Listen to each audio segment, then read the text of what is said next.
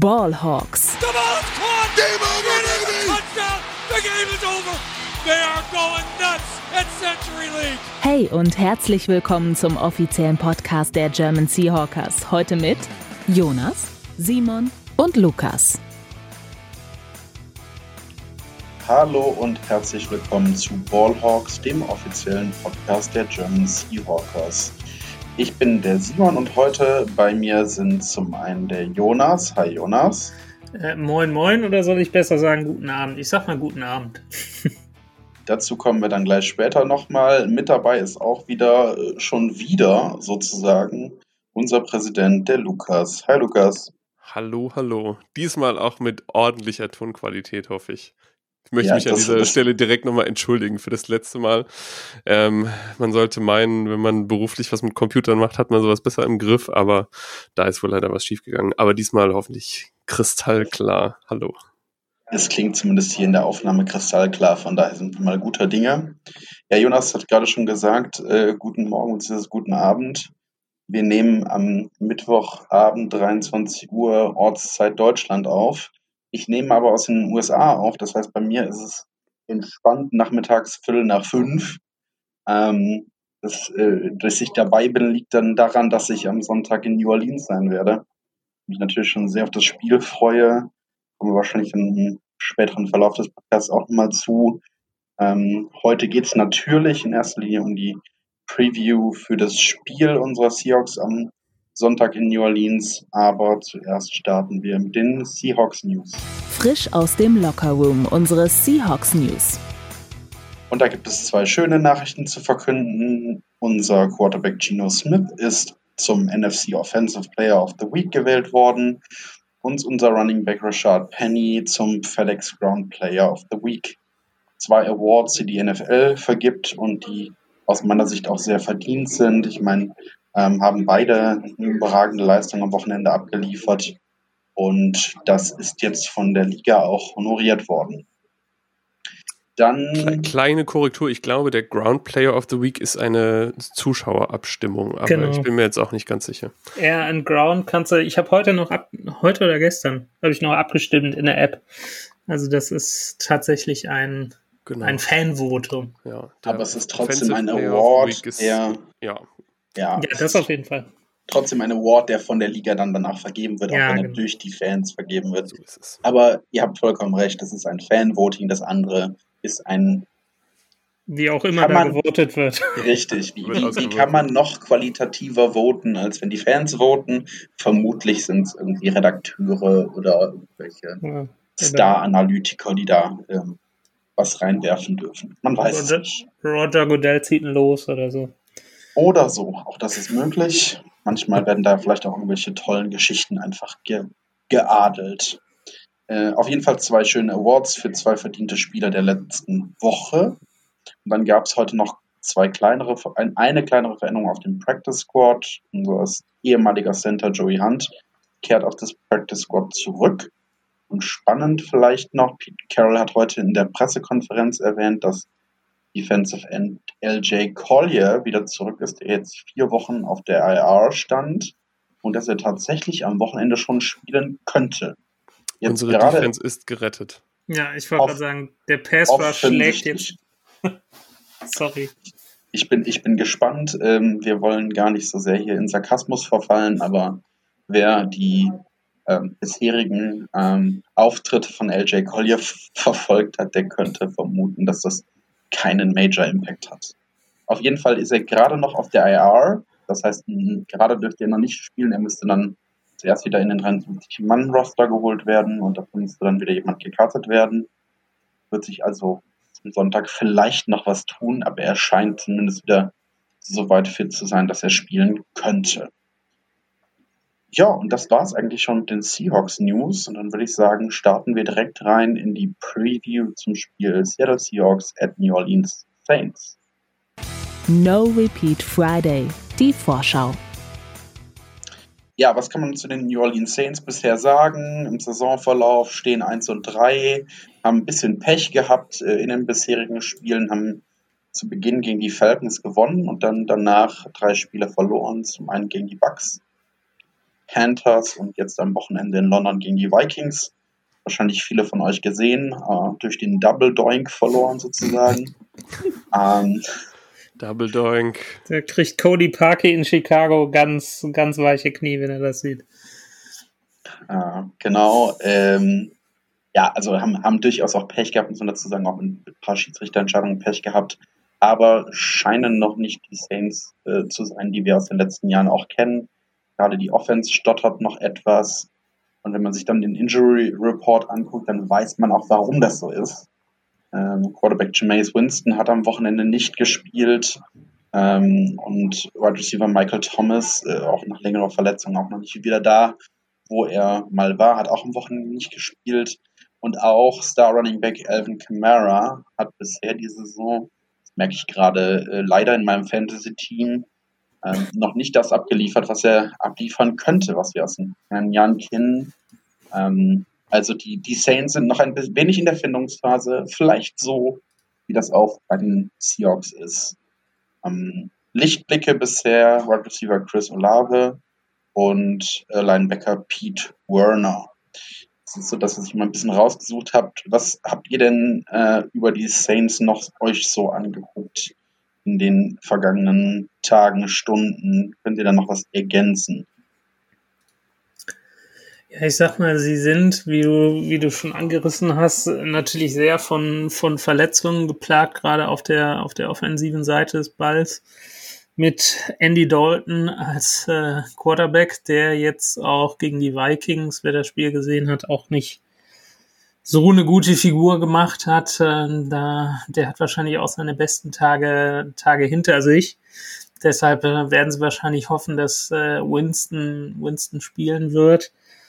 Ansonsten, äh, anders als die Seahawks im Moment, kommen sie halt, sprechen wir gleich auch noch drüber, kommen sie halt wirklich über ihre starke Defense. Ähm, das wird noch ein Stück Arbeit für die Seahawks, aber gerade auf der offensiven Seite des Balles, ja, könnte, könnte es äh, von der Verletzungssituation her eigentlich ein ganz, ganz positives Matchup für diese humpelnde Seahawks Defense werden sollten aber alle, alle fit werden. Gerade Alvin Kamara kann ich mich erinnern, die letzten zwei Spiele gegen die Seahawks, einmal letzte Saison und dann vor zwei oder drei Jahren. Da hat er denen auch richtig Probleme gemacht und äh, deshalb äh, werden sie sich wahrscheinlich die Daumen drücken, dass Kamara nicht spielt, aber gut, wir werden es sehen. Ja, das ist, ähm, die Saints Defense hat in diesem Jahr schon ein bisschen ähm, Federn gelassen. Die haben einige ähm, Spieler verloren. Also ich glaube vor allem vorne dran muss man Marcus Williams erwähnen, der glaube ich zu Baltimore gegangen ist, ähm, deren ehemaliger Free Safety und überhaupt, also so alles in allem. In den letzten Jahren war ja die Saints Defense ihr, ihr Prunkstück und das, womit sie sich äh, in Spielen gehalten haben, die scheint dieses Jahr jetzt auf jeden Fall nicht mehr ganz so furchteinflößend zu sein, wie sie es bisher war. Und äh, wie Jonas es gerade schon angedeutet hat, die Offense ist so ein bisschen naja, irgendwie so Mittelmaß, würde ich jetzt mal behaupten. Wenn halt Michael Thomas spielt, dann fängt er immer ein paar Bälle und wenn er halt gut drauf ist und eben auch äh, Camara, wie, wie, du schon gesagt hast. Was ich jetzt ganz interessant fand, ähm, im Spiel gegen die Vikings, als dann Jameis Winston verletzt war und Andy Dalton tatsächlich gespielt hat, unser alter Bekannter, den, ich glaube, ich hatte uns äh, im letzten Jahr auch irgendeine Niederlage zugefügt als Backup, wenn ich mich nicht äh, falsch erinnere. Ja, der, der sah tatsächlich besser aus, als ich äh, Jameis Winston in den ersten drei Spielen jemals gesehen habe. Deswegen fände ich es fast interessant zu sehen, selbst wenn Winston wieder fit ist und nicht mehr auf dem Injury Report auftaucht, ob sie dann womöglich doch dort drin behalten, weil er wirklich äh, sah ganz gut aus und würde mir jetzt ehrlich gesagt mehr Sorgen machen als ähm, Jameis Winston, der dann doch immer irgendwie so ein bisschen eine, weiß auch nicht, äh, eine Lotterie. Die wandelnde ist, Interception. ja, äh, so viel Boom or Bust, ne? Ja. Also entweder Ganz halt irgendwie, irgendwie so 60 Jahre Touchdown-Bombs oder halt ein Haufen Interceptions. Ja, ist äh, ja alles, alles ein bisschen durchwachsen auch bei den Saints. Wobei das ja. jetzt bei Red Rifle, Andy Dalton auch nicht so wirklich anders war in den letzten Jahren. Ich glaube, es waren letztes Jahr die Bears, oder? Ich habe irgendwie im Kopf, dass er bei den Bears war. Ja, aber die Bears, das war Nick Foles, der uns mit Jimmy Graham in ja, der Endzone kurz vor Spielende geschlagen hat. Ich weiß nicht mehr genau, aber ich habe auch irgendwie sowas im Kopf. Vielleicht waren es auch die, die Cowboys vor ein paar Jahren oder so. Ähm, ja, aber ihr habt es gerade schon gesagt, äh, Defense war das Prunkstück. Ähm, äh, Offense viel auch von Stars abhängig. Alvin Kamara hat, genau wie Jonas gesagt hat, uns in der Vergangenheit schon in Grund und Boden gerannt. Deswegen, das wären für uns natürlich gute News, wenn der möglichst auch rausbleiben würde. Ähm, wenn wir jetzt uns mal angucken, Saints Offense versus Seahawks Defense, beide in Shambles unterwegs. Was meint ihr denn, wer gewinnt das Loser-Duell äh, in dem Fall? Und äh, Lukas, fang gern mal an. Puh. Also, ich bin ja irgendwie hoffnungslos, hoffnungsloser Optimist und habe immer das Gefühl, die Defense muss irgendwann ihren Scheiß auf die Reihe kriegen und kann nicht dauerhaft so furchtbar sein, wie es die letzten Wochen war. Und vor allem, weil man ja schon das Gefühl hat, dass jetzt äh, in der Seahawks Defense es nicht ein kompletter Mangel an Talent und Können ist, sondern halt viele individuelle Fehler und halt ganz viele Dinge, die coachbar sind. Ne? Also Tackling-Probleme, ähm, einfach irgendwie äh, Coverage, Absprache, Probleme, solche Dinge. Und da habe ich dann halt schon Hoffnung, dass es dann vielleicht irgendwann einfach nicht mehr diese mentalen Aussetzer gibt und einen Haufen verpasster Tackle und sie dann einfach wenigstens irgendwie eine mittelmäßige Performance abliefern können.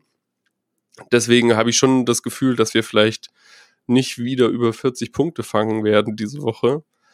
Ähm, aber ich sehe im Großen und Ganzen dann doch schon die, die Saints Offense ähm, ein bisschen im Vorteil, gerade wenn dann zum Beispiel äh, Camara und, und Michael Thomas fit sind. Jonas, was meinst du? Ja, ich sehe es ähnlich. Ja, ich sag mal 50-50. Also es ist wirklich, wirklich schwer einzuschätzen, äh, wie Lukas gerade gesagt hat, wenn, wenn Kamara und Michael Thomas fit sind, in Kombinationen auch Jarvis Landry ist ja auch noch da. Äh, Mark, Mark Ingram, der ja auch, glaube ich, weiß ich nicht, ob er irgendwie angeschlagen ist oder so. Ähm, Kamara und Ingram bilden dann eigentlich auch ein gutes äh, Running, Running Back Duo. Und äh, ja, ich denke mal, sollten sie in, in voller Mannschaftsstärke im wahrsten Sinne des Wortes da antreten, äh, dann äh, wird, die, wird die Seahawks Defense wieder, wieder Probleme haben, weil das haben wir auch gerade gegen, gegen die Lions gesehen, dass sie wirklich, wenn dann selbst ein Backup, was ja Jamal Williams de facto ist, wenn DeAndre Swift spielt, aber so viel Qualität hat, dass der da auch äh, ja, alles in Grund und Boden läuft, äh, dann äh, traue ich das auch gerade Camara oder, oder Ingram auch zu. Deshalb, ja, wird es schwierig. Ähm, kommt drauf an, wie fit die Se äh, Seahawks Quatsch, die Saints Offense wird. Wenn sie, wenn sie so spielt, wie sie nominell spielen könnte, dann äh, dürfte es doch wieder ein langer Abend für die oder ein langer Nachmittag für die Seahawks Defense werden.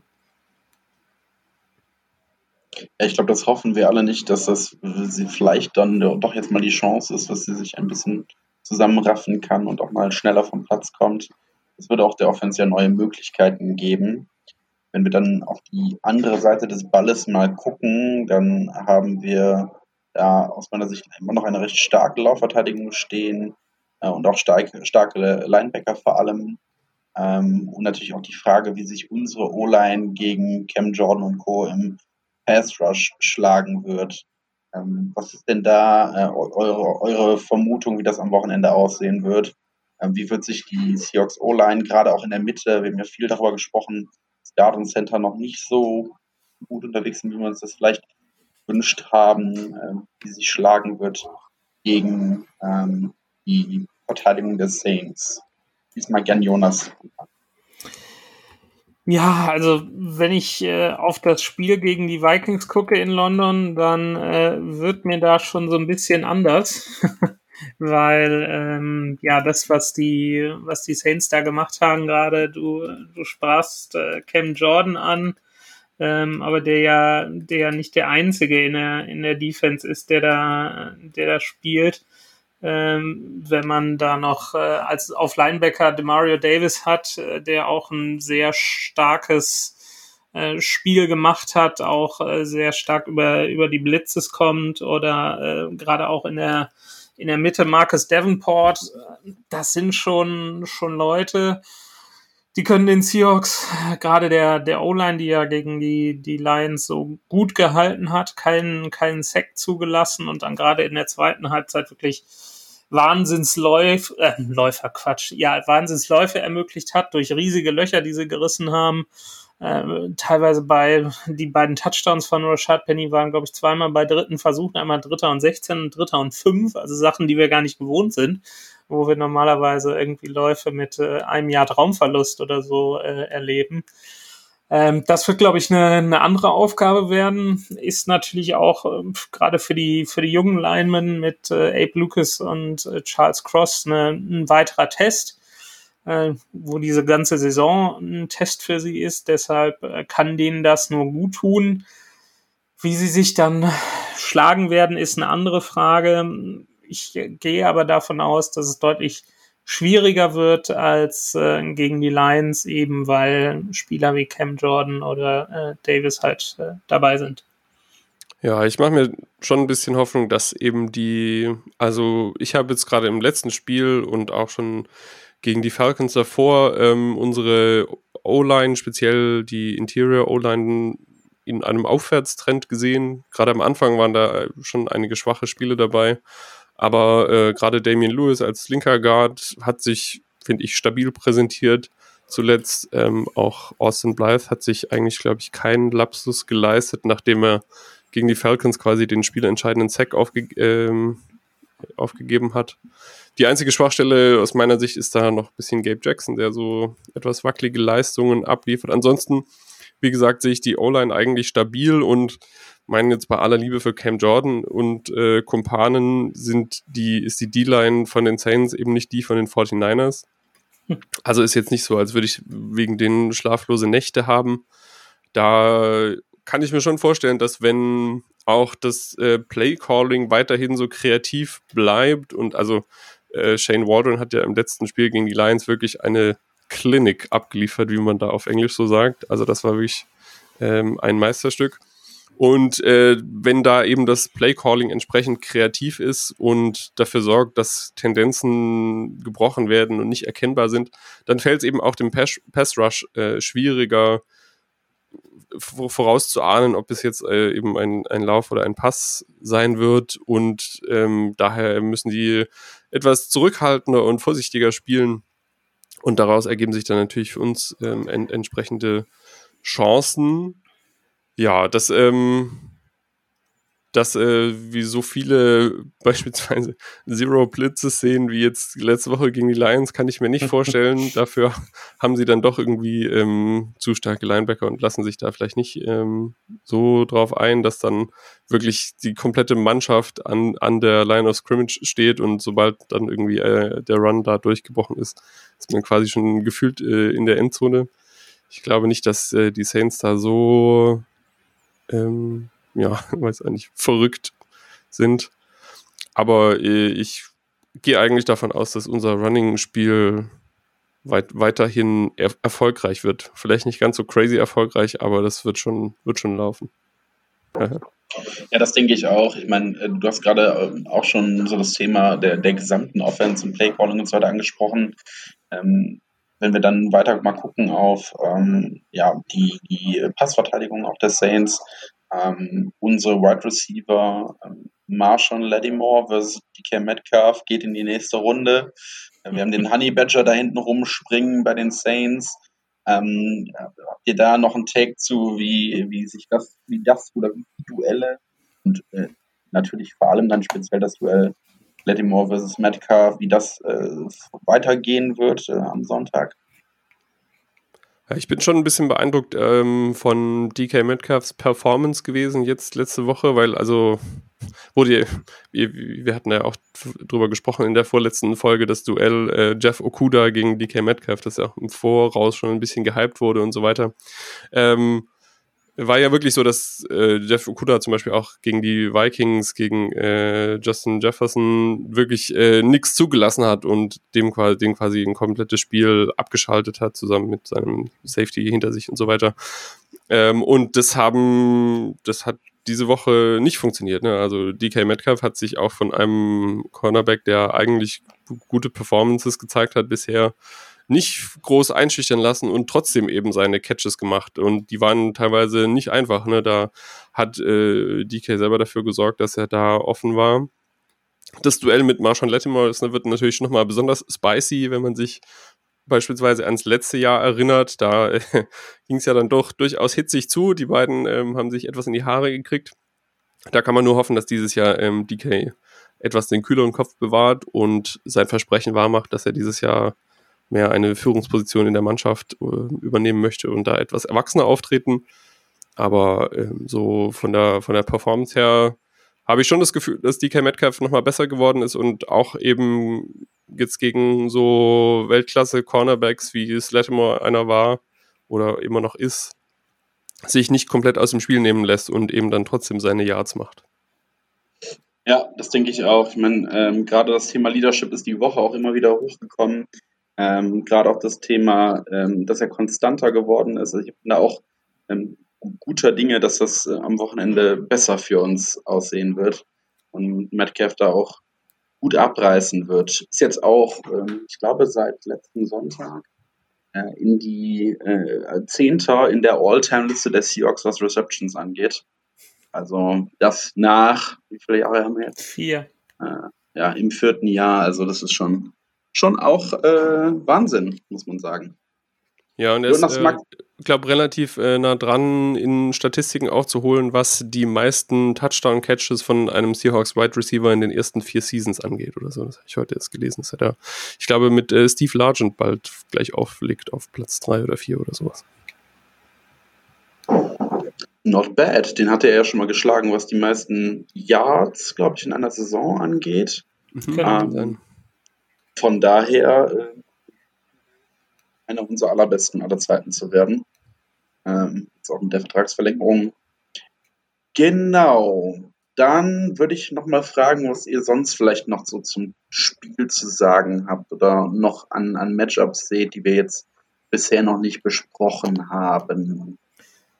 Ich äh, bin mal gespannt, was äh, das Thema, wir haben es eben angesprochen, kreatives Playcalling angeht wie die Saints äh, auch mit unserem Tight End Trio umgehen werden. Äh, das ist ja wirklich, äh, wie die eingebunden werden. Also ähm, ich hatte jetzt mal geschaut, äh, der äh, gerade Will Disley ist im Moment auf dem Kurs so die Zahlen aus seiner Rookie-Saison, wo er irgendwie in zehn Spielen sechs Touchdowns gefangen hat.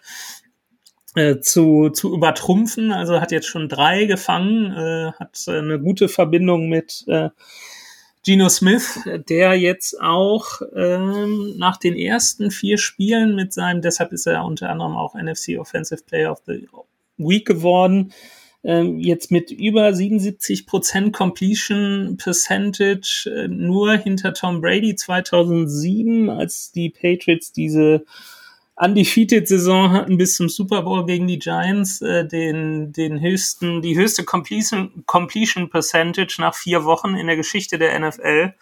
Äh, und das hängt auch damit zusammen, dass er halt wirklich diese, diese, ja, einfachen Bälle, kurzen Bälle über die, die Mitte spielt auf Kobe Parkinson, Noah Fant oder eben Will Disley und die dann auch ordentlich Yards after Catch machen. Ich hatte soeben noch die Pressekonferenz von, von Pete Carroll ge gehört. Der hat auch äh, gerade Noah Fan nochmal äh, gelobt und sagte dann auch klar, wenn man drei gute Tight hat, weil er dann gefragt wurde, ob äh, die Zahlen von Noah Fent im Moment so ein bisschen zu wünschen übrig lassen. Und da sagte er halt auch, äh, wenn man drei gute Titans hat, dann äh, muss man die Bälle halt verteilen und dann kann es halt sein, dass sie, wenn sie sich diese Receptions teilen, dass da nicht einer direkt so heraussticht. Und er sagte, äh, ja, gerade Noah Fant macht, macht einen super Job. Ich hatte mir noch mal ein, zwei Plays gegen die Lions angeguckt. Äh, gerade so was, was im Run-Blocking angeht, äh, Noah Fant und auch äh, Will Disley wirklich eine super, super Leistung, super Blocks gesetzt teilweise. Und ja, da, da wird es auch darauf ankommen, ein weiterer Punkt, den, den Carol in der, äh, in der Picasso eben angesprochen hat, was ihn wirklich anfuchst, Äh, aber was auch was ist, was Lukas eben gesagt hatte, dass es coachable wäre, sagt er, äh, ist das Thema ähm, Flaggen, gerade auch äh, in der Offense, äh, was Thema Holding angeht, gerade nochmal auf die Blocks zu sprechen gekommen. Da sagte er, das äh, müsste, müsste sein Coaching-Staff äh, seinen Spielern einfach auch austreiben, äh, dass die eine viel zu viele Penalties im Moment äh, begehen würden. Das wäre einer so der großen Punkte, wo er sagt, äh, das muss unbedingt äh, besser werden. Deshalb, ja, ist das so ein Punkt, wo, äh, wo ich nochmal drauf, drauf eingehen würde, beziehungsweise wo man nochmal einen äh, Blick drauf werfen sollte. Ja, ich glaube, was mich eigentlich am meisten interessiert, ist, kann Geno Smith diese Performance aufrechterhalten und wirklich die ganze Saison durchziehen? Ja, also über ihn wird ja jetzt diese Woche wirklich viel geredet, weil auch, ich glaube, eigentlich alle, bis auf vielleicht ihn selbst, etwas ungläubig sind, ähm, was der gute Mann jetzt tatsächlich abruft. Weil, also ne, gab ja schon Leute, die vor der Saison gesagt haben, ah ja, Geno Smith ist schon gut und so, ne, der wird stabil, der wird so mittelmäßig abliefern, nicht schrecklich, aber man erwartet natürlich auch keine Wunder von ihm, wie auch. Und dass er jetzt eben ne, ganz oben mit dabei ist bei äh, verschiedensten Statistiken. Ich glaube, diese Woche war er der einzige Quarterback, der bei PFF ein Grade über 90 gekriegt hat. Ähm, und das ist natürlich eine vier Wochen gespielt jetzt ist nicht nix, aber es ist halt gerade mal etwas weniger als ein Viertel einer ganzen Saison und irgendwie für mich steigt von Woche zu Woche die Spannung. Kommt jetzt wieder so äh, eine krasse Performance oder gibt's dann, kommt doch irgendwann der Einbruch womöglich? Ich meine, jeder wird auch, also jeder NFL-Spieler hat auch mal ein schlechtes Spiel, das gehört einfach dazu. Und ähm, dann stellt sich mir halt schon die Frage so, wenn er wirklich weiter so stabil abliefert, wie das jetzt die letzten Wochen war, dann kommen auf einmal halt auch ganz interessante Fragen auf, die dann eben auf die langfristige Zukunft der, der, der, Seahawks abzielen. Ja, also ich meine, ich glaube, aktuell gehen alle fest davon aus, dass die Seahawks nächstes Jahr im Draft ähm, einen Quarterback früh nehmen werden gibt ja auch die einen oder anderen, die dann eben äh, sich einen hohen, möglichst hohen Draft-Pick wünschen und deswegen auch über Niederlagen nicht komplett unglücklich sind. Aber dann ist halt die Frage, wie ändert sich das, wenn auf einmal die Seahawks mit Geno Smith, ich weiß nicht, neun Siege holen diese Saison oder so womöglich? Ja, ist jetzt alles noch, alles noch sehr früh und irgendwie viel Träumerei dabei, aber so langsam, finde ich, kann man schon mal drüber nachdenken, was macht man dann? Behält man dann Geno Smith? Für ein, zwei weitere Jahre, wer weiß. Aber gibt natürlich dann auch äh, Möglichkeiten. Also ich, man kommt auf jeden Fall in eine komfortablere Situation, äh, wenn es darum geht, eben einen Quarterback zu draften. Ja, man muss dann halt nicht irgendwie direkt CJ Stroud nehmen, den man direkt von Woche 1 starten kann, sondern man kann sich auch leisten, eben vielleicht einen Quarterback zu draften, den man über etwas längere Zeit entwickeln ähm, kann und der dann eben hinter Geno Smith erstmal Backup ist für ein Jahr zum Beispiel oder so. Ja, weiß auch nicht. Äh, wie gesagt, ist alles äh, viel zu früh und macht eigentlich nicht so richtig Sinn, dass ich jetzt schon den Kopf drüber zu zerbrechen, aber es ist natürlich ein äh, unterhaltsames Gedankenspiel und das sind so die Dinge, die, die ich mir dann da überlege. Und wie gesagt, bin sehr gespannt, ob es diese Woche wieder, wieder ähm, so eine Show gibt, bei der die Pässe nur so fliegen und überall ankommen.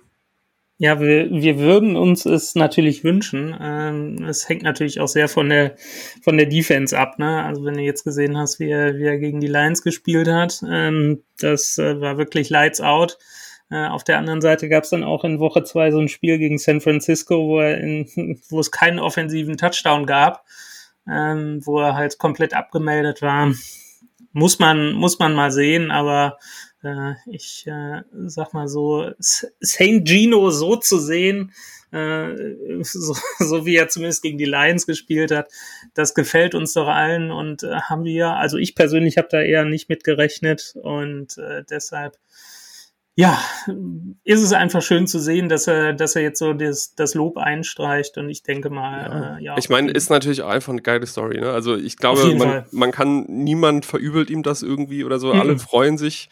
Ja, der Kerl saß jetzt irgendwie zehn Jahre lang auf der Bank, ähm, hat nie gemotzt, immer nie, nie gemeckert, brav, immer hinten dran gestanden, war immer parat, wenn es irgendwie dann mal drauf ankam und kriegt jetzt seine große Chance und liefert ab. Äh, da noch ein interessantes äh, Titbit jetzt aus dieser Woche. Da war äh, Geno Smith ist jetzt aufgetaucht äh, in den Wett Wettquoten für den Comeback Player of the Year. Ich glaube, okay. er hat, er hat äh, aktuell werden ihm Chancen zugerechnet von irgendwie einem 22. oder so. Okay. noch, noch, nicht ganz vorne mit dabei.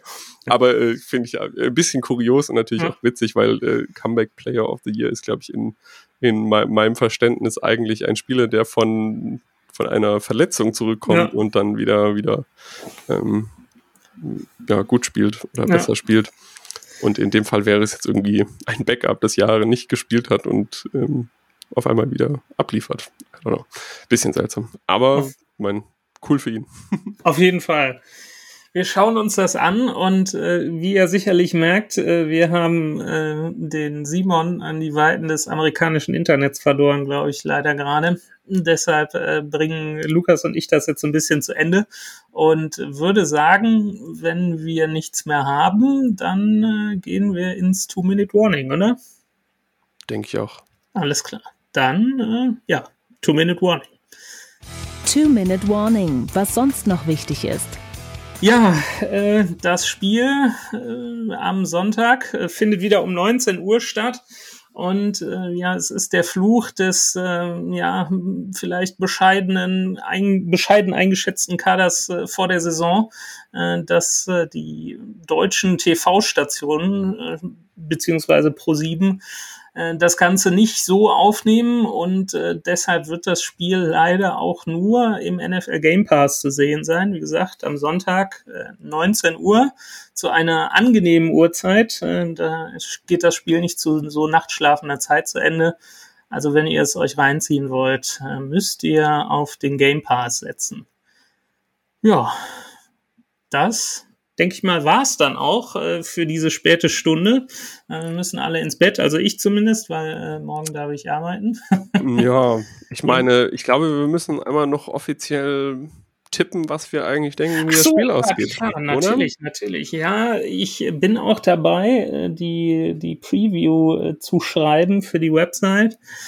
Und äh, ja, soll ich einfach mal anfangen? Ich fange einfach mal an. Ja, also, raus. Ich, ja, schwierig. Also ich hatte ja schon gesagt, die Saints Offense gegen die Seahawks Defense, äh, ich traue dem ganzen Braten nicht so und sage mal, es wird jetzt zwar kein Shootout, aber mm, ja, der Simon wird bestimmt ein schönes Spiel zu sehen kriegen im Superdome, aber ja, gewinnen tun die Seahawks nicht.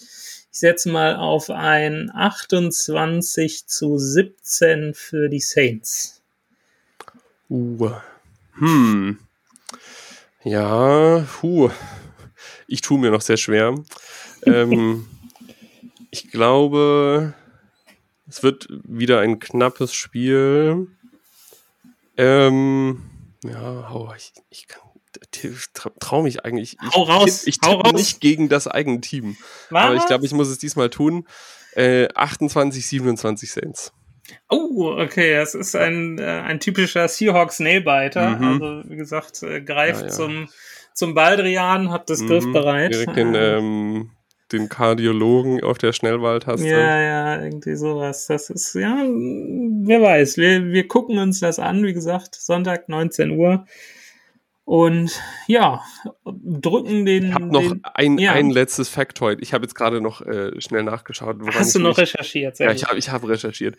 Ähm, das Spiel gegen Andy Dalton, an das ich mich, glaube ich, erinnert habe, war das 2019, als er noch bei den Bengals war. Das war seine letzte Saison bei den Bengals. Ähm, da hat er in Woche 1 die Seahawks zerlegt mit einem äh, mit einem Karriererekord von 418 Passyards. Ach du Schande, okay. Ja, ja, das war so ein Spiel, da hatte, haben sie so Dinking und Dunking, also ganz viele kurze Pässe überall hin. Naja. Ah, da kann ich mich dran erinnern, das war, glaube ich, auch, das haben die Seahawks am Ende knapp gewonnen, glaube ich. Ja, es war ein 21 zu 20 Sieg dann am genau. Ende, aber äh, ja, Andy Dalton Last, hat halt irgendwie geworfen ohne Ende. Total. Ja, genau. Ein Last-Minute-Touchdown kann ich mich dran erinnern von Doug Baldwin, Angry Duck.